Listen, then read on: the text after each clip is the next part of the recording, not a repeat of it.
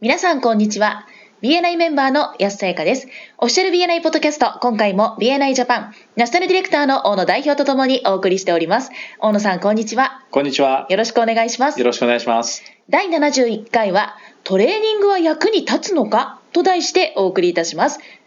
大野さん、トレーニングは役に立つのかなんて、大野さんが言うの、ちょっと意外が、いやそうですね。はい。まずあのトレーニングの受講の意味ですよね。はい、これあのチャプターへの一つの貢献の形というふうに考えることができると思うんですけども、はい、はい、それをまず説明する方法として逆に受講しないということがどういうことなのかっていうのを考えてみましょうか。はい、 BNI のトレーニングを受講しないということは、はい、すなわち BNI の正しい使い方がわからないということにつながりますよね。そうですねということは本来 BNI を使って生み出せるはずのビジネスが得られないということになるので、はい、つまりはそういったビジネスの機会が失われるということですよね。うんそうですねつまりトレーニングを受講しないということは、はい、同じチャプターのですね他のメンバーのビジネスの機会を奪ってしまうということが、まあ、前提としてあると思うんですね。はい、ではで BNI のトレーニングは本当に役に立つのかっていう、はい、今回のですねトピックなんですけれども、はい、時折耳にするチャプターでの話なんですけれども、はい、誰々さんはたくさんトレーニング受講してるけどあまり貢献できてないよねみたい なそんな声を聞くことはないですかあります。ありますよね。ありますね。はい。はい、まあ全てのチャプターとは限らないんですけれども、はい、まあ、少なからずそういったメンバーの方がいらっしゃるというのは残念ながら事実だと思うんですけども、はい、じゃあなぜせっかく BNI のトレーニングを一生懸命受けているのに、はい、成果が出ていないのかっていうところですよね。はい、なぜでしょうかね安さん思い当たる理由ってありますかそうですね私が聞いたことがあるのは、はい、誰々さんがトレーニングに行ったけども、うん、寝てたと。 寝てた寝て過ごしていたっていう話を聞いたことがあるのでなるほど聞いていないというのが一つの要因かななんて思うんですけどどうでしょうか、ね、ということは時間を割いてそのトレーニングの会場には行ってるんだけども、はい、まず寝てるということはインプットしていないということですよね。そうですね、うん、体だけがそこにいて、はい、頭はついていってない状態ですね。なるほどじゃあまあインプットしているんだけども、はい、寝てないでちゃんと受けてるんだけどもそういった貢献の数字とか、はい、チャプターでの成果が出てないというのは、うん、その理由は何かありますかねそうですね私たちの仕事でもよくある話なんですけど、はい、知識を増やしにいっているだけで、うん、そこから先のアウトプットになかなかつなげられていないっていうのも一つの要因かなと思います。あ、ね、りそうですよね。はい。最近あのトレーニングファシリテーターをね、はい、あの黄色いリボンを、まあ、取得してくださる方がだいぶ増えてきてると思うんですけども、はいえー、気をつけなくてはいけないのはその黄色いリボンをもらうことが目的になったりとかトレーニング自体を受けに行くこと自体が目的になってしまうと、はい、本末転倒ですよね。そうですね、はい、知識を増やしているだけではやっぱり結果は出ないとはい、そう結果につながるということが保証されているわけではないということなんですけれども、はい、少しこう分かりやすくするために例えを挙げてみましょうかね。はい、スポーツでいうと例えばゴルフ、はい、でゴルフって雑誌が結構出てたりするじゃないですか。ああります、ね、ゴルフ雑誌っていろいろありますよね。はい、あれ大体どの号を買っても「How to が」が必ず入ってるんですよね記事の中にね。はい、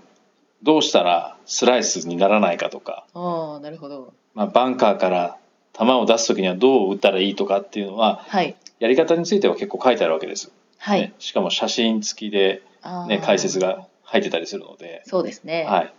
それは、まあ、雑誌だけじゃなくて、え本もありますよね。はい、 How to 本は、まあ、ゴルフに限らずどんなスポーツでも How to 本っていうのはあると思うんですけども、はいはい、でそういうものを読んで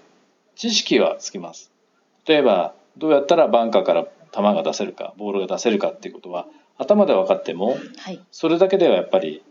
うまく出せるようにはならないわけですよね。そうですね、はい、でゴルフの例えばスイング一つにしてもはいえスイング理論っていうのは頭に入ってもはいそれだけではうまくボールを打てるようにはならないわけですよね。そうですね。思う方向に球を持っていくってことが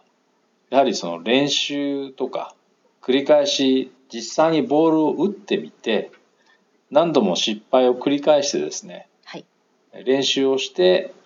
えやっと自分のものになってくるっていうプロセスがありますよね。はいそれと同じだと思うんですね。あのイチローでさえうん、イチローは野球ですけれどもね、はいイチローでさえ、まあ、練習を、ね、基礎練習、で日々の練習っていうものを欠かさないですよね。そうですね。で、実はそのスポーツと同じで、会社の経営っていうのも同様のことが言えると思うんですね。はいで経営について、いろいろ学ぶ機会ってあるじゃないですか。はいそう本も出てるし、はいセミナーもあるし、はいまあ、BNI でもそういった機会はあると思うんですけども、はい会社の経営もですね勉強すれば会社の経営自体がそのうまくいくっていう保証は全くないわけですよね、そうですね。はい、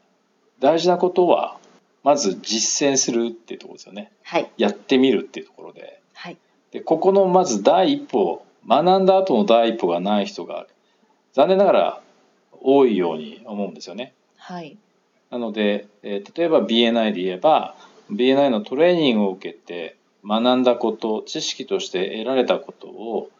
具体的なその行動にまずしてみるっていうところやってみるっていうところができるかどうか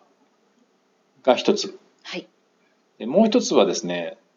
一回やってもそんなにうまくいくケースってほとんどないわけですよね、はいまあ、スポーツもそうだし経営もそうだし BNI ももちろんそうなんですけどもはいやっぱり何度かやっぱり失敗するわけですよねそうですね。今までやったことないことを新しくやるわけですからはいそんな最初からうまくいくなんていうこと自体が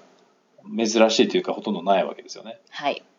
なので、えー一回やってみてその後繰り返し試行錯誤というかえー失敗を繰り返しながら成功する確率を上げていくっていうことがやっぱりプロセスとして欠かせないわけですよね。はい。それではそろそろ終わりに近づいてまいりましたが、大野さんからメンバーの皆さんへメッセージはありますかはい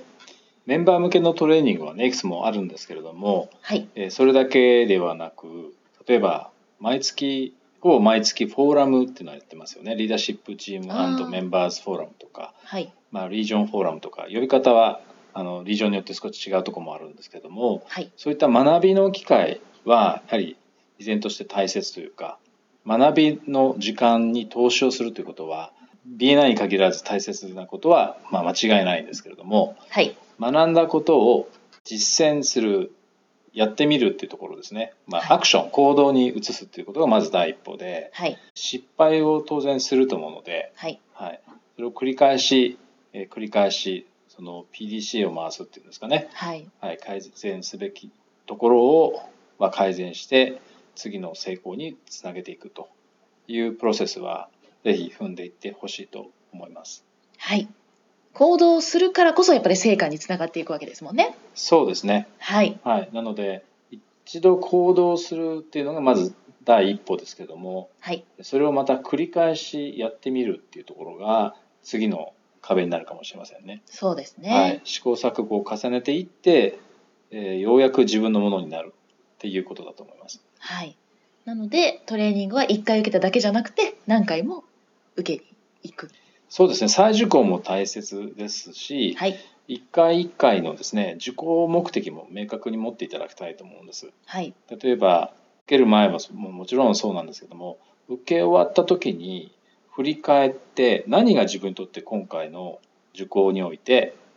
一番学びになったのかっていうのを振り返ってはい。かつ